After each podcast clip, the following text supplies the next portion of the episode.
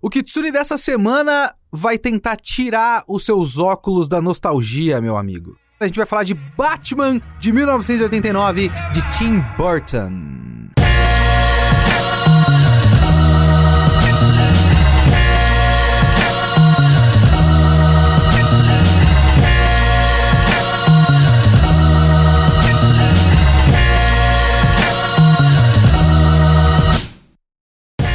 Sou o Leonardo Kitsune e o Kitsune da Semana é o meu podcast semanal para eu falar do que eu quiser, do jeito que eu quiser. E toda semana aqui tem uma review diferente de qualquer coisa: cinema, literatura, anime, mangá, quadrinhos, games, muito raramente.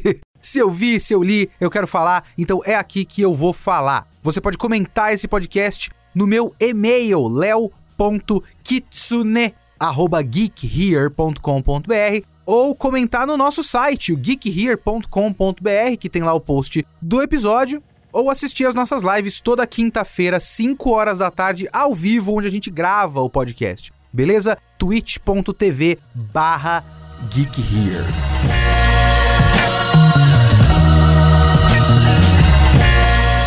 Vocês devem já ter percebido que a ideia de falar desse filme agora nesse podcast é muito boba, muito simples, é o podcast 89. Esse é um filme que saiu em 1989, ok? Eu queria fazer a temática dos anos 80 de novo, porque eu só fiz uma vez, né? No podcast 80 eu falei do Top Gun. Eu nem vi o segundo Top Gun ainda, até agora, meus amigos. Eu podia ter sido o podcast seguinte, eu não consegui assistir ainda.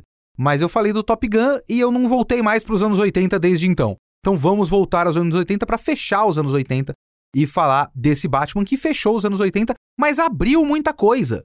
Eu vou colocar aqui na descrição desse podcast um vídeo do Dalenogari. Não sei se vocês conhecem o canal de críticas do Dalenogari. É bom, é muito bom.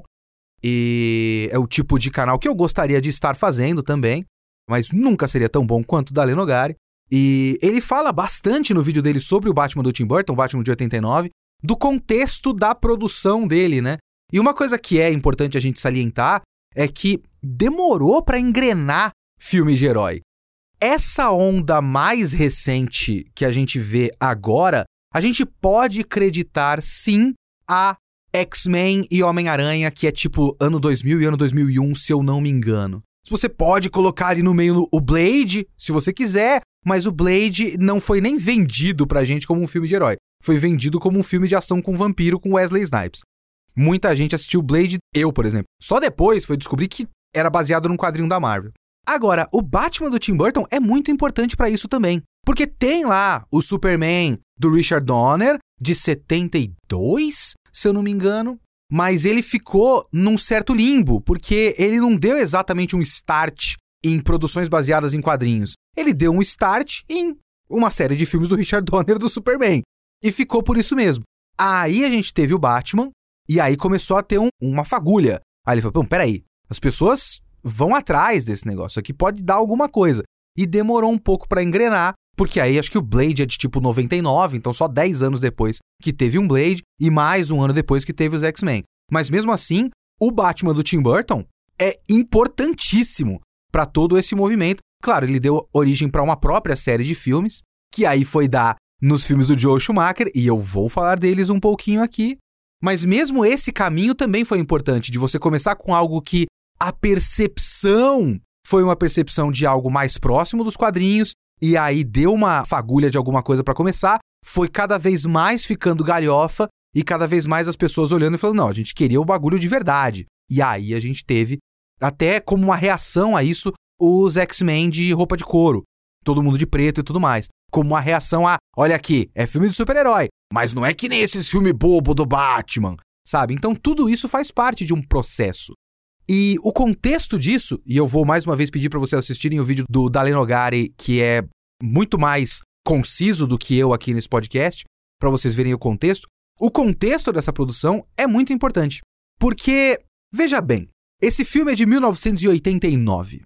Cavaleiro das Trevas, do Frank Miller, que tem podcast aqui no Kitsune da Semana, é de 86. Esse filme é pós-Cavaleiro das Trevas. Se você pensasse com a cabeça de hoje, com a cabeça do nosso contexto hoje, você ia olhar para esse negócio e falar: tá, o mais óbvio que os caras podiam fazer era uma adaptação do Cavaleiro das Trevas. Até porque esse filme foi feito muito, de certa forma, em resposta à série dos anos 60 do Batman. Porque a percepção pública do Batman não vinha exatamente dos quadrinhos. A ideia das pessoas como um todo, do público geral, do público médio, não vinha dos quadrinhos da DC, vinha do seriado. O Dalenogari até aponta que a Warner queria uma comédia. Porque olhou e falou: não, a gente vai fazer um filme do Batman? Beleza, mas vamos fazer um filme do Batman do jeito que as pessoas lembram do Batman. Uma comédia. Mas existia um outro movimento que dizia: não, tem que fazer um filme mais próximo dos quadrinhos. O próprio filme do Superman do Richard Donner provava isso. Que dá para você fazer uma coisa mais próxima dos quadrinhos. Então vamos fazer um negócio mais sério. Só que eu fico pensando que, mesmo que esse filme tenha da intenção dele de se distanciar da série dos anos 60, mesmo assim, é muito doido você pensar naqueles outros tempos que esse filme não foi exatamente baseado nos quadrinhos do Batman. Ele foi baseado numa ideia genérica do que é o Batman. Tem esse cara vestido de morcego com um oval amarelo com um morcego no peito. Ele tem um carrão. Ele mora numa cidade chamada Gotham City. E tem um vilão que é um palhaço. É basicamente isso. Por isso que é muito doido a gente pensar nos nossos tempos atuais e pensar, por exemplo, na existência de um filme como o Thor Amor e Trovão, cujo vilão é o Gore. O Gore, que é um vilão que apareceu em cerca de 16 edições ao longo de toda a história da Marvel e super recentemente, um vilão criado em 2013, um negócio assim. Se o Thor fosse feito em 1989, obviamente a primeira escolha dele seria o Loki. Assim como foi aqui também, né, o Loki e tal. Mas eles não iam chegar no Gore no terceiro filme dele, no quarto filme dele. Eles iam ainda continuar eternamente com a ideia genérica do que é o Thor. Vamos fazer quatro filmes do Thor contra deuses nórdicos. Porque eles não estão exatamente pegando os quadrinhos como fonte de inspiração. Eles estão fazendo uma coisa que é: a gente vai pegar uma propriedade intelectual reconhecível e fazer a versão mais básica possível dela. E é isso que eu fiquei pensando muito enquanto assisti esse filme, eu vou falar bastante disso ao longo desse, desse podcast, porque é engraçado quando você começa a olhar. Eu dei uma pesquisada, né? E eu até tava falando com o Rafa aqui do Geek Here. E o Rafa, que é uma pessoa com memória muito boa, ele fala que ele lembra dos jornais na época. O Rafa é mais velho que eu, né? Ele lembra das pessoas reagindo a esse filme como: olha, finalmente o Batman de verdade! Esse não é o Batman que você conhece. Ele até fala que tinha uma coisa muito recorrente que era tipo: esse não é o Batman da série dos anos 60. E aí mostrava o Batman dançando com os dedinhos. Porque, em oposição à série dos anos 60 e vendo por um contexto de 1989, eu consigo perfeitamente entender como ficou na memória das pessoas essa história de que esse é o verdadeiro Batman. Não é o Batman do Adam West, veja bem. Eu entendo essa impressão, entendo perfeitamente. Mas correndo o risco de ser anacrônico, até porque eu não tenho como olhar para isso com outros olhos, além dos meus, e os meus olhos estão em 2022, é muito engraçado para mim assistir esse filme hoje, eu assisti o filme ontem pra, pra gravar esse podcast. Depois de muito tempo, eu vi quando era criança e vi pedaços na TV, porque passa o tempo todo na TV, né? Passava o tempo todo na TV. E você vai pegando ali pedaços e tudo mais. Tudo é bastante reconhecível, mas ver inteiro do começo ao fim, fazia muito tempo que eu não via. Ver esse filme hoje é muito engraçado, porque eu não consigo ver esse filme de outra maneira que não seja uma espécie de noir galhofa. Ele é muito uma tentativa de filme noir, mas ele é muito galhofa, muito bobo. É muito engraçado pensar que ele tá num cabo de guerra entre duas coisas, sabe? Ele tá num cabo de guerra entre a fortíssima energia de fazer esse filme ser algo que as pessoas que lembram da série dos anos 60 reconheçam, mas ir saindo dessa ideia e tentar fazer alguma coisa um pouco mais dark, etc, etc. Porque vamos lá, vamos falar um pouco do filme em específico. Filme dirigido pelo Tim Burton, certo? Protagonizado, como vocês sabem, por Michael Keaton. Aliás, na verdade, protagonizado por Jack Nicholson, com outro cara chamado Michael Keaton vestindo uma fantasia de morcego.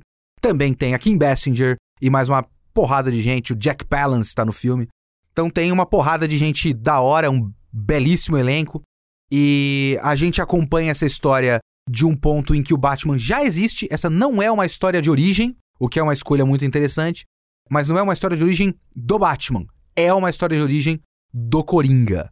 Então a gente já vê Gotham falando sobre esse rumor de que tem um cara vestido de morcego e tem um jornalista, o Knox, tentando investigar isso e o próprio jornal falando que ele é um babaca. Ah, vai lá, pesquisa lá a lenda urbana do morcegão vivo. Ele, então ele passa por idiota por pesquisar isso aí.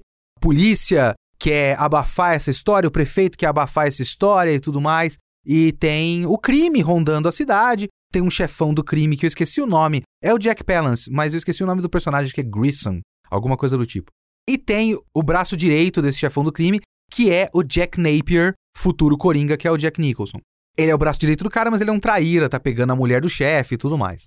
E aí rola uma operação que é o chefão do crime manda o número um dele, o futuro Coringa, para uma fábrica de produtos químicos que na verdade ele armou para ele para fazer o policial corrupto que ele tem na mão matar o cara porque ele tá pegando a mulher dele. Nisso o Batman aparece porque vai dar merda e acaba jogando o Coringa num coiso, né, num tonelzão de produtos químicos e aí ele vira o Coringa. Segue-se uma história em que tem a jornalista Vicky Vale e o tal do Knox, mas mais importante a Vicky Vale, se envolvendo com Bruce Wayne e pesquisando o Batman, ao mesmo tempo que o Coringa tá basicamente trollando Gotham. Essa é a história desse filme.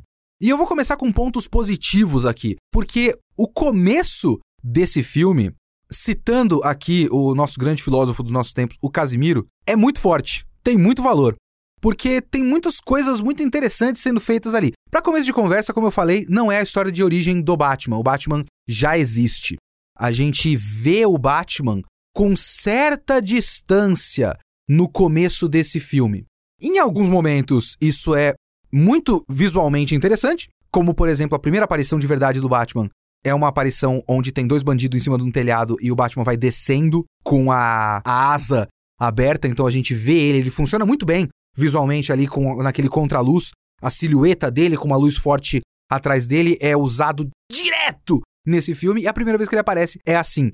Não exatamente envolto em sombras, mas ele é uma sombra. Ele é basicamente um bate-sinal vivo, né, quando ele aparece pela primeira vez.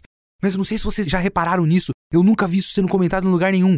Assistam esse filme, os primeiros instantes, a primeira aparição de verdade do Batman, antes dessa que eu acabei de falar, é quando tá ocorrendo um crime ali e a gente vê um ângulo do alto, um ângulo aéreo de uma torre e o Batman tá olhando de um parapeito e esse Batman é animado.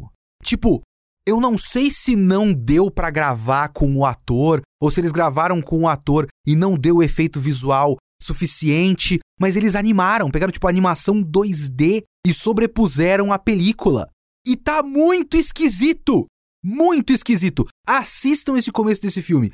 Tem no HBO Max. Tá muito esquisito.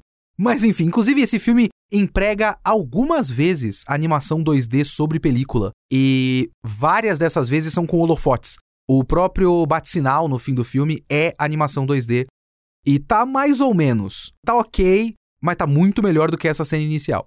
Mas esse começo é muito interessante porque a gente começa o filme primeiro com aquele establishing shot, né? De Gotham e com aquele design de produção de Gotham, cenários, assim, tem muita cara de cidade cenográfica, mas é uma belíssima cidade cenográfica. Tipo, é, é física, é palpável.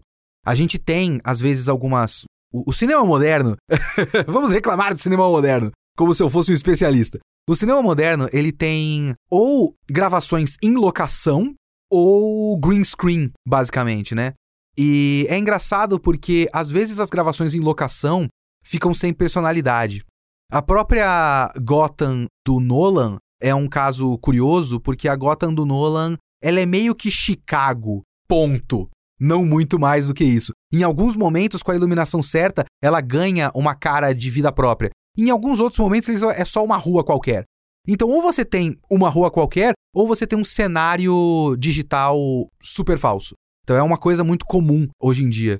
Então, é muito da hora quando você vê cenário tipo cidade cenográfica desse jeito. E é uma coisa que você vê o trabalho manual de alguém ganhando vida. É muito da hora.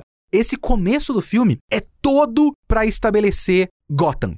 Não só visualmente, mas isso é muito importante, e tem uma coisa que é muito legal, vou dar até o crédito porque eu tava com essas ideias na cabeça rodando, mas sabe quando você tá com uma coisa meio nebulosa na cabeça, mas alguém vai lá e coloca uma palavra específica? O Rafa, aqui do Geek Here, conseguiu definir para mim. Gotham nunca se decide exatamente em que tempo que ela tá. Então ela fica meio atemporal. Ela é tipo um retrofuturismo, sabe? Ela é uma cidade futurista, industrial, suja e bizarra, ao mesmo tempo que ela parece que tá presa nos anos 40. É bem legal isso. É uma concepção bastante Tim Burton, no fim das contas, mas é uma concepção muito interessante. Mas não é só a cidade que está sendo estabelecida. A gente também tem esse contexto social de Gotham estabelecido com bastante força. Então você tem aquelas cenas com os jornalistas são muito no ar canastrão. Tem várias cenas desse começo que me dão uma sensação de que a gente está vendo uma paródia do Chinatown. Já assistiram Chinatown? Baita filme, inclusive. O diretor é um arrombado? É um arrombado. Mas é um baita filme. Um dos melhores papéis do próprio Jack Nicholson. Então, parece que a gente está vendo uma paródia do Chinatown, sabe? É um noir, mas é um noir como se fosse uma sketch do Saturday Night Live. Então você tem esse jornalista como um jornalista old school. E aí você corta pra polícia e pro prefeito e pro chefão do crime. É tudo muito canastrão de um jeito charmoso. E você vai vendo esse ambiente. E é muito importante nesse ambiente a lenda do Batman. E aí tem uma jogada que é interessantíssima, que eu gostaria que ela não fosse meio que diminuída, meio que cortada a graça disso ao longo do filme. Que é, esse filme não é uma história de origem do Batman. Então a gente não abre com a história de origem do Batman. A gente não abre com o menino Bruce Wayne vendo os pais sendo mortos no beco do crime. Infelizmente vai ter esse flashback depois porque ele é parte da trama. Mas ele abre com um assalto que reproduz, faz referência direta à história de origem do Bruce Wayne.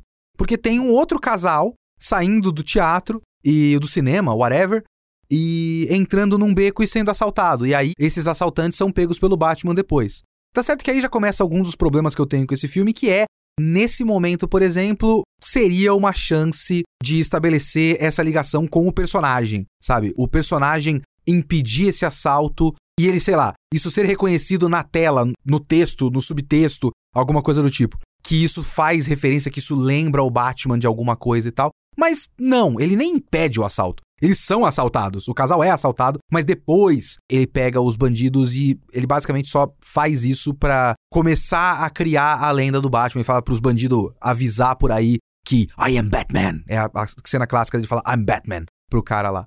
Mas pelo menos ele faz. Obviamente, se você conhece o Batman, todo mundo sabe qual é a história de origem do Batman, então isso faz referência direta à origem dele e é mais inteligente, mais interessante você abrir com isso do que abrir de novo com. Daquele ponto nem era de novo, mas olha só como é interessante como já naquele ponto já não tinha mais a necessidade de contar a origem do Batman. Então os caras foram lá e contaram indiretamente a origem do Batman. E por isso que seria muito mais interessante se não assistisse a cena de verdade da origem do Batman.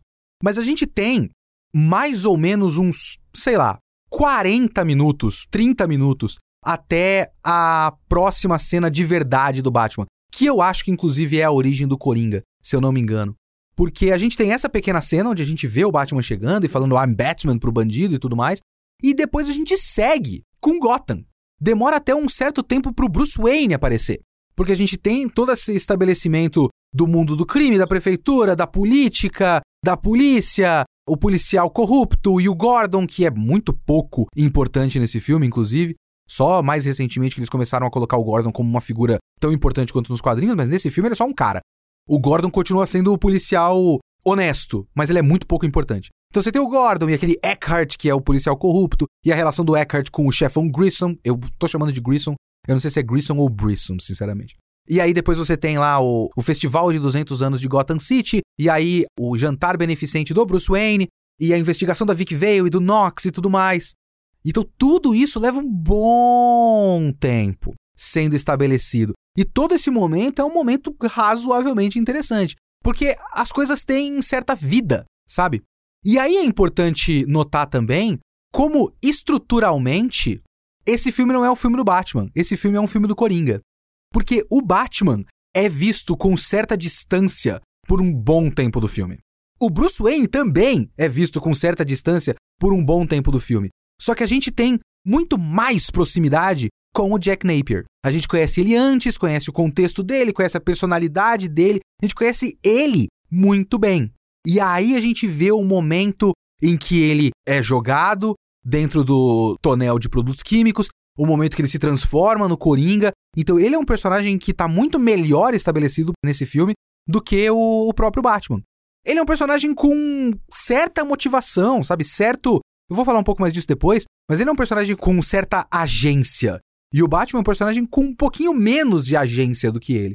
Então dá para você olhar para esse filme como um filme em que você tem um personagem principal, esse cara que foi jogado num tonel de produtos químicos e ficou deformado, e um outro cara tentando impedir ele. Dá para você ver nesse prisma. Mais uma vez, fazendo referência ao vídeo do Dale Nogari, é, isso aí é tudo decisões durante a produção, que sempre teve a polêmica da escolha do Michael Keaton, e eu mesmo, reassistindo agora, não gosto do Michael Keaton como Batman, mas um cara que era unânime, todo mundo, público, crítica, diretoria da Warner e tudo mais, todo mundo olhou e falou: Jack Nicholson como Coringa? Perfeito. Melhor escolha possível. Foda. E aí, até por uma série de outras questões ali envolvendo greve de roteiristas e tudo mais, o próprio Tim Burton decidiu dar mais ênfase ao Coringa e, por consequência, ao Jack Nicholson, que era o ator foda do momento e dessa produção, para fazer com que isso chamasse a atenção das pessoas. Então, esse é um filme, se você olhar até por cartaz do negócio, o Nicholson vem antes nos créditos do que o Michael Keaton. Ele é mais importante do ponto de vista da produção do que o Michael Keaton. Então esse é o filme do Coringa que se chama Batman, no fim das contas. Então esse começo desse filme é estruturalmente muito interessante. Até a transformação do Coringa e tudo mais, todo esse estabelecimento do mundo, esse mundo vivo e toda essa ideia do Batman à distância, da lenda urbana desse cara vestido de morcego e tudo mais, é bem legal. Só que aí o filme continua, né, meus amigos? E aí ele chega numa meiuca que eu peço perdão para quem gosta desse filme, mas ele vai ficando exponencialmente pior conforme ele vai andando. Eu tirei a conclusão de que, no fim das contas, não é um bom filme. Que ele chega numa meiuca que ele tem um problema. Ele tem um problema de não ter uma trama. Porque veja bem, a gente sempre fala que o Batman detetive nunca aconteceu no cinema. Mas vários desses filmes que a gente já viu com o Batman eles foram bons filmes de ação. Os filmes do Nolan são filmes de ação por excelência. E com um filme de ação, você precisa de, tipo, várias dificuldades para ter várias cenas de ação ao longo do filme. E sempre teve alguma coisa do tipo, mesmo que não seja o Batman Detetive proeminentemente ali como a coisa principal, o Batman do Nolan não é um Batman Detetive, o Batman do Matt Reeves é muito mais detetive do que o Batman do Nolan, de fato. De qualquer forma, você tem uma trama que tem, tipo, complicações e o que, que esse cara quer fazer, por que, que isso tá acontecendo, mistérios tentando ser resolvidos ou não e tudo mais. Sempre tem alguma coisa desse tipo. Esse filme tem muito pouca coisa. Ele, obviamente, ele tem uma trama, né? Não tem como você dizer que não tem uma trama. Ele foi escrito. ele tem uma história com começo, meio e fim, tem uma trama. Mas é uma trama fraca. Porque o que a gente tem nesse meio, depois do Coringa enlouquecer, e aí eu já preciso dizer que como construção de personagem, esse é um filme bastante fraco, porque ele é um filme muito mais estética do que personagem. Muito mais estética do que trama e muito mais estética do que personagem. Então ele não é exatamente um estudo da psique de ninguém. Não é para isso que ele tá existindo. Mas aí uma das consequências disso é que o Coringa é um personagem esquisito até.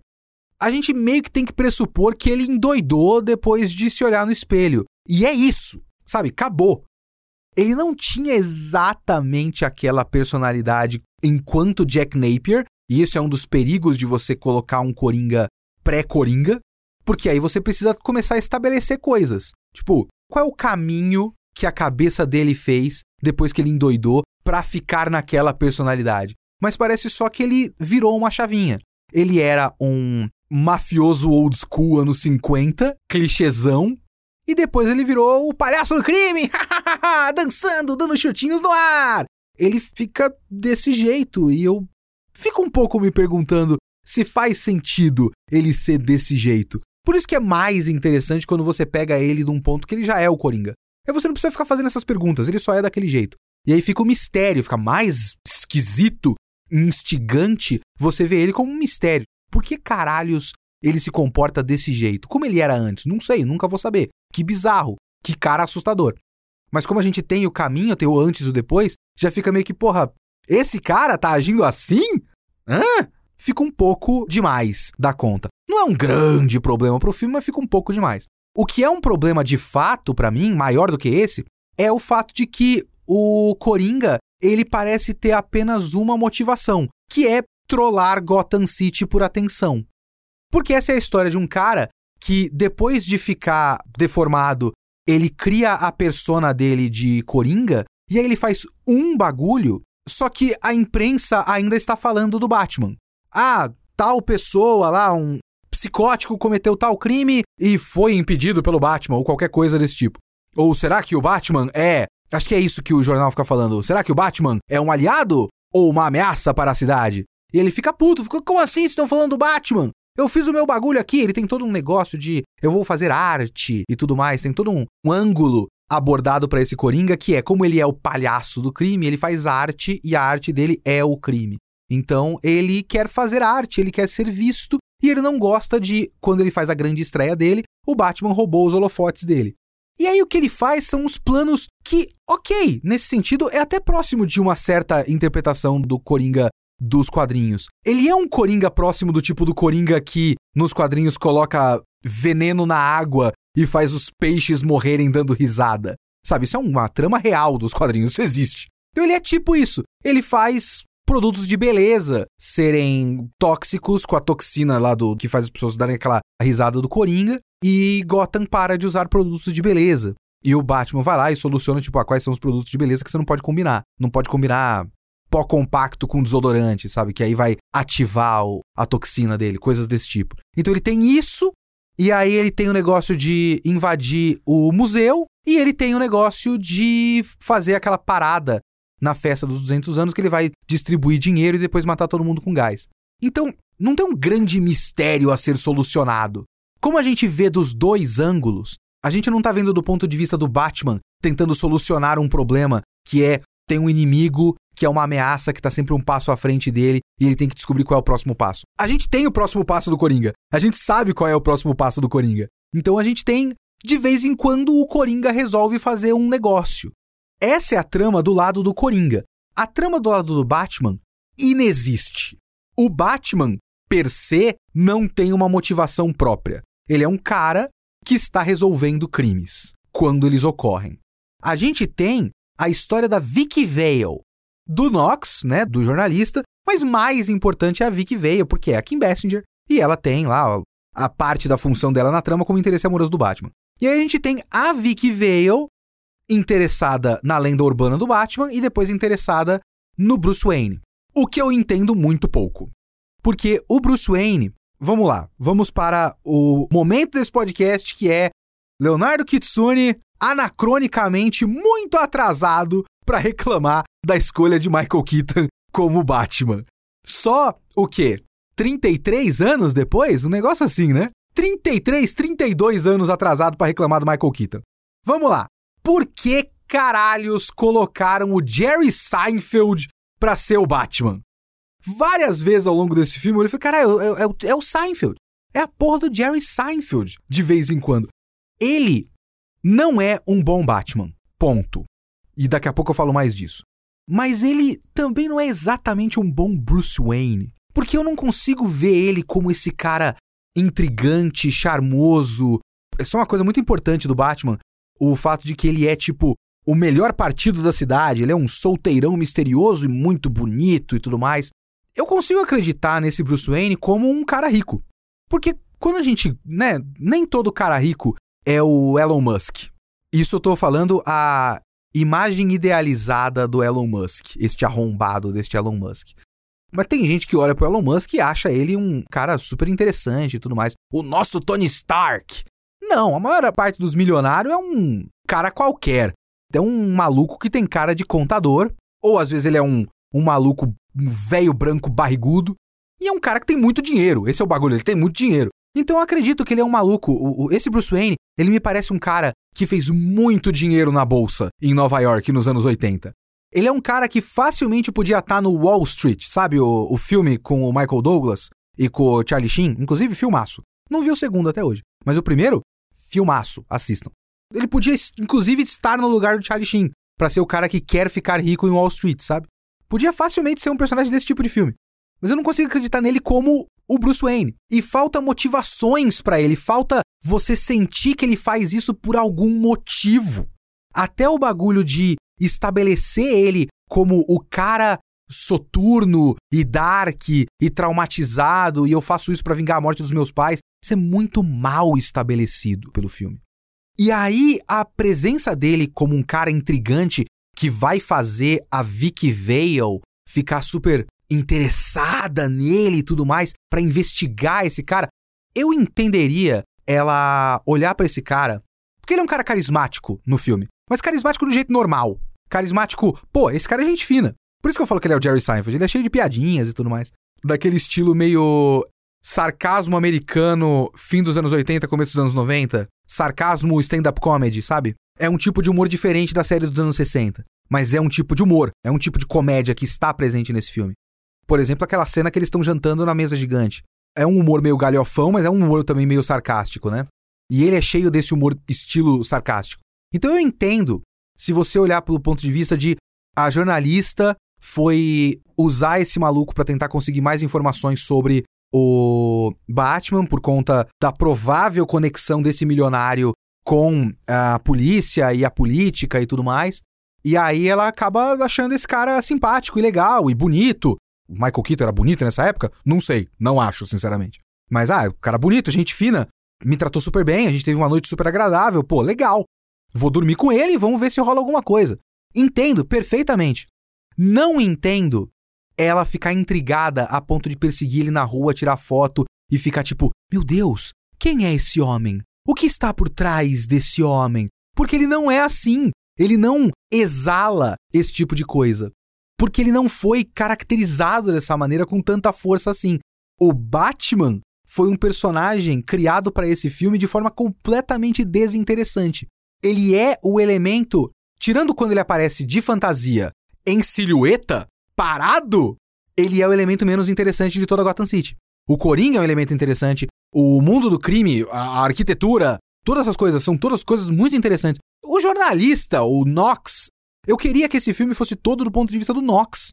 Porque é um personagem muito mais interessante, um personagem mais legal, sabe? Mais divertido de se ver em tela. Com uma motivação mais forte e conflitos. E tipo, ele quer investigar um negócio, mas ele é ridicularizado pelo departamento dele lá do jornal. Gotham Globe, se eu não me engano. A Globo tá querendo silenciar esse homem. então, o próprio jornal tá contra ele, ele não consegue as informações porque tá sendo acobertado pela polícia e pela prefeitura. Sabe, esse cara é um cara que move ou moveria muito mais a trama do que esse Bruce Wayne. Esse Bruce Wayne é completamente desinteressante. E aí tem um outro lado que é a Vicky Vale está investigando um mistério que não é um mistério para nós. Porque também não tem uma tentativa, e se tivesse não ia dar muito certo, mas não tem uma tentativa desse filme de esconder a identidade do Batman. A gente sabe desde o começo que este cara, o Jerry Seinfeld, é o Batman. Então ela, intrigada por esse mistério, não é exatamente uma intriga pra gente que tá assistindo.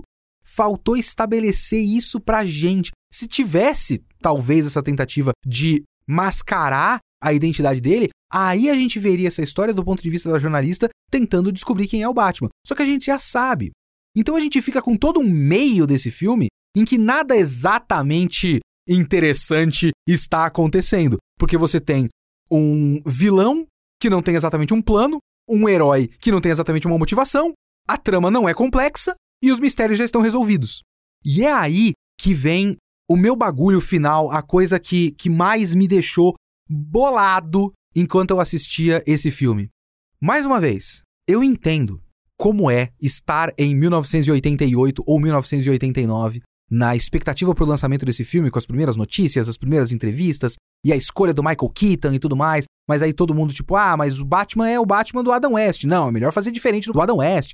Tem que ser mais próximo dos quadrinhos. Então eu entendo olhar para esse filme naquela época pensar nesse filme como um filme completamente diferente do Batman de 66 do Adam West. Eu entendo.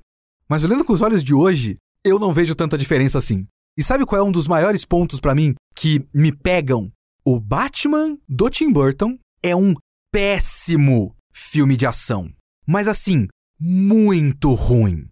Eu nem consigo definir para mim mesmo se ele se pretende um filme de ação, porque as cenas de ação estão lá. Eu não sei se eu consigo fazer um, revisionismo histórico e dizer que não, não é bem isso. Na verdade, ele é uma espécie de comédia no ar. Ou então, ah, ele é um filme de suspense. Ele não se pretende um filme. Eu não sei se dá para dizer isso. Porque eu acho que ele acaba ficando num meio termo muito esquisito. Ele é uma espécie de filme no ar, ou uma espécie de paródia de filme no ar, ou algo próximo disso. Ele não quer ser a comédia galhofa dos anos 60, mas ele continua bastante galhofa. Talvez seja inevitável quando você tem o Coringa do filme, não sei. Mas ele continua bastante galhofa. Ele só é menos galhofa porque a fotografia, a linda fotografia desse filme, é mais dark. Então dá para você dizer que ele é mais dark porque ele é literalmente mais dark do que o, o seriado dos anos 60 mas ele nunca consegue se estabelecer como uma série da hora de ação, uma história da hora de ação. Porque toda a cena de ação é muito ruim. É até engraçado pensar nos tempos de hoje e pensar que sempre que você tem algum desses filmes, sabe, você vai ver o, o anúncio de quem vai ser o próximo Batman, o anúncio de quem vai ser o próximo Superman, o próximo não sei o quê. Cara, é só pensar. Pensa, pensa nessa doideira, nessa loucura coletiva que foi o filme dos Eternos. No filme dos Eternos tem aquele personagem feito pelo Kumail Nanjiani. Eu esqueci o nome do personagem, sinceramente. Mas o Kumail Nanjiani, ele passa o tempo todo ou de roupas normais, civis, ou com aquele uniforme de Eterno, que é do peito até o pé, assim. Só o que a gente vê de pele dele no uniforme dos Eternos é pescoço para cima. Ele é um comediante. Ele foi chamado para esse filme por causa do potencial cômico dele por conta do personagem ter um pouco da função de alívio cômico do filme. Mas ele, o comediante chamado para ser o alívio cômico do filme do super-herói, ele malhou que ele ficou bizarro de forte. Bizarro! A gente nunca viu os gominhos desse cara no filme. Se viu, eu esqueci. Ou se viu, é uma cena só. Mas a gente nunca viu os gominhos desse homem no filme. Mas para fazer o filme, ele ficou assim, rasgadaço. Pra gente nem ver esse homem pelado e para um personagem que não é um personagem físico. Por exemplo, tem aquele outro maluco. Ah, meu Deus, eu sempre esqueço o nome dos. O Gilgamesh. Mantiveram só o nome dele de Gilgamesh? Que os outros, tipo, a Atena não é Atena, é Tena. Eu acho que esse ficou só Gilgamesh mesmo. Esse cara, o Gilgamesh, aquele ator coreano, é Don Lee, se eu não me engano, ele é um personagem físico. O Gilgamesh, de fato, bate nos monstros com o braço, com a mão, joga a gente para fora. O maluco, o Kumail Nanjiani, ele solta gun de fogo. É isso que ele faz, ele solta tirinho de fogo com o dedo. Tchu, tchu, tchu. Ele nem precisava estar tá forte, ele precisava estar tá mais ou menos em forma, magro, sei lá. Mas não precisava estar tá forte pra caralho. Mas é isso que se espera hoje dos atores. Em 1989, ninguém olhou pro Michael Keaton e falou: bom, então você precisa passar os próximos seis meses a um ano treinando alguma arte marcial e ficando forte para esse papel. Ele não tem nenhum condicionamento físico e nenhuma habilidade de arte marcial. Mas assim, nenhuma. Toda a cena de luta desse filme é ridícula. Não ajuda o fato de que o uniforme dele não tem pescoço. É uma placa de borracha rígida, toda vez que ele tem que virar o corpo, ele tem que virar o ombro junto, é muito engraçado. Mas é um defeito que acaba causando um efeito ruim pro filme desse tipo. Não é só, ai que engraçado, não é só o meme de ele não consegue virar o pescoço é o fato de que o fato de ele não conseguir virar o pescoço faz com que toda a luta seja ruim, num filme que ele precisaria lutar bem. Porque parte da intenção desse filme era se distanciar da galhofa dos anos 60. Mas aí quando você vê as cenas de luta desse filme, são todas galhofa. Todas elas se resolvem, basicamente, com soluções cômicas. São gags visuais. Ele vence um cara, inclusive ele mata esse homem, né? Essa discussão não existia nessa época. Tem uma luta no final do filme que ele pega o maluco, bate num sino e joga num poço. Não é uma luta foda onde ele resolve bater na cabeça do cara no sino. É uma gag visual. É Três Patetas. um cara vai, faz um, faz um bagulho meio artista marcial do Indiana Jones, que depois o Indiana Jones vai lá e dá um tiro nele. Tem uma piada muito próxima, e eu conto isso como piada, não como luta. Tem uma piada muito próxima nesse filme, que o cara faz uns malabarismo lá, e aí vai dar um chutão, e o Batman para ele com uma placa de metal da mão, e o cara perdeu. São gags visuais, são piadas, não são lutas. Eu até tava na expectativa das cenas do Batmóvel. Porque o Batmóvel é louquíssimo.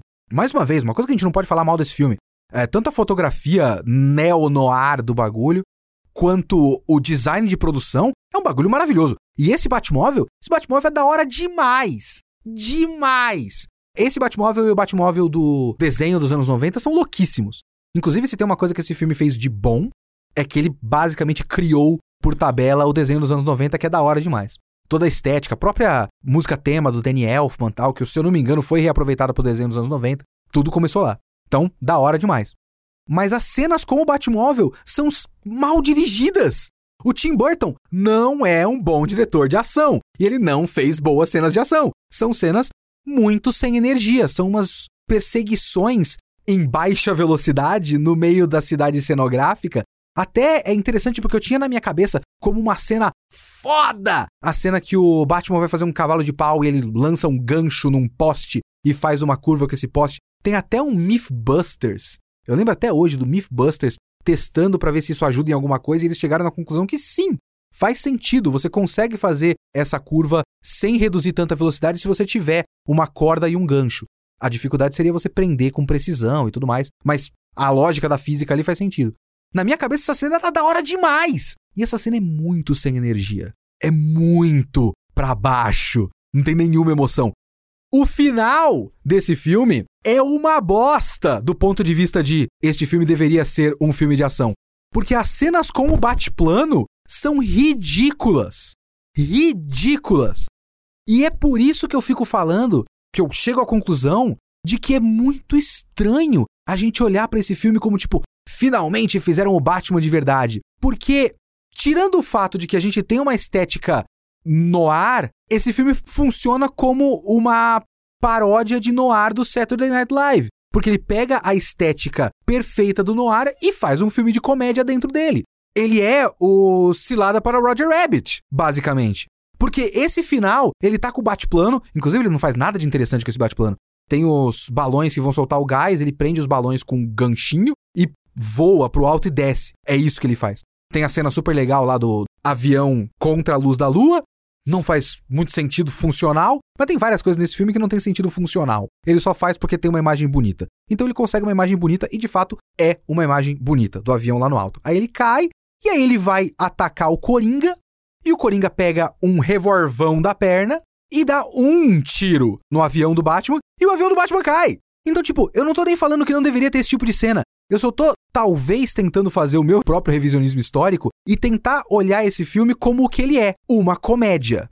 Ele não é um bom filme de ação, ele é um filme de ação bem ruim. Mas como comédia que satiriza filme noir, usando uma franquia dos quadrinhos que é o Batman, ele consegue. Ele só não é esse filme super foda do Batman Dark de verdade que todo mundo acha que ele é. Porque ele não é. Ele é uma galhofagem. Esse é um dos únicos filmes, uma das únicas qualquer coisa. Uma das únicas vezes que eu vi qualquer coisa com o Batman e eu olhei pro Batman e pro Coringa e pensei: ah, ok, faz sentido. O Coringa de fato é um inimigo físico para o Batman. Porque esse Batman não sabe lutar.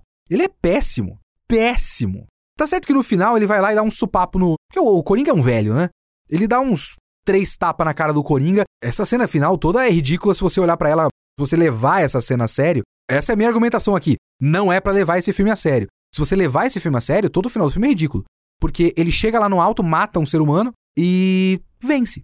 Ele dá três socos no Coringa e ele venceu, porque é um, homem mais ou menos no auge do seu porte físico, no máximo do auge do porte físico que o Michael Keaton conseguiu ser, que é basicamente, mais uma vez, o Jerry Seinfeld de Wall Street.